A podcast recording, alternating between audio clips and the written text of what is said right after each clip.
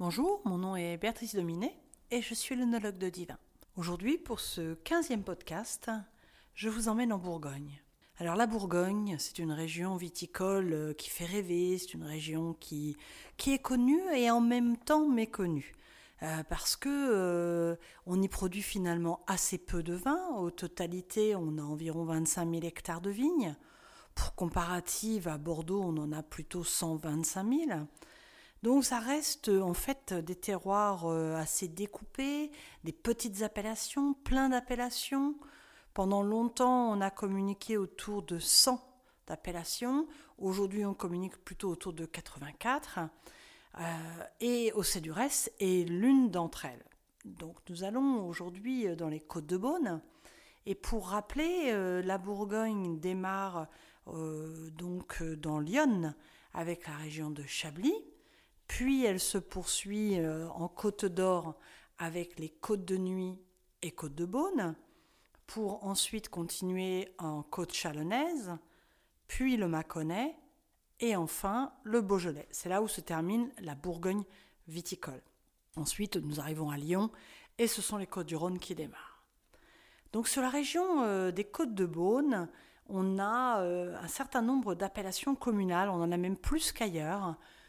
Certaines euh, sont très très connues, et je pense à Alescorton en particulier, je pense à Pomard, je pense à Chassagne-Morachet, ou à Puligny-Morachet, ou à Meursault. Mais euh, néanmoins, il y en a d'autres, dont Cédurès, qui sont peut-être moins connus, mais qui sont pour moi justement à découvrir ou à redécouvrir.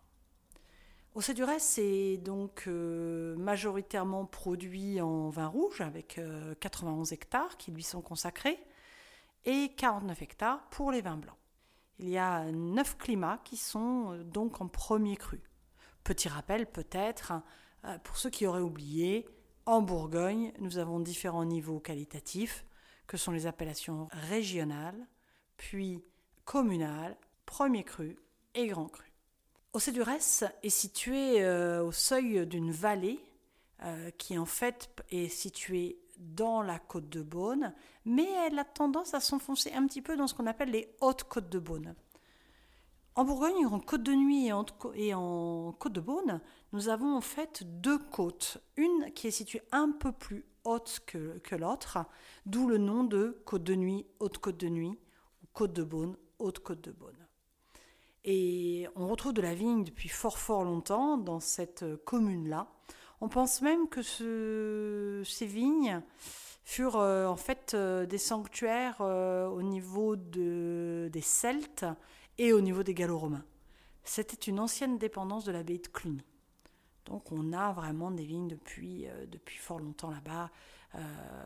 c'est vrai qu'en Bourgogne, le Moyen Âge est vraiment une partie importante du développement de la vigne dans cette région. Au niveau des sols, on a, euh, comme dans toute la Bourgogne, et pour faire simple, euh, des tendances marno-calcaires.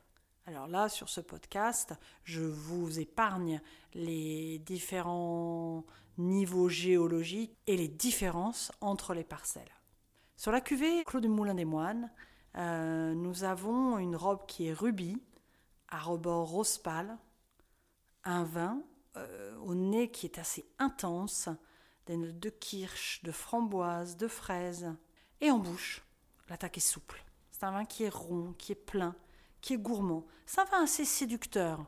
Vraiment, on a envie de goûter, de regoûter. On va dire avec modération, mais c'est quand même un vin qui nous donne envie de, de le découvrir et de le redécouvrir.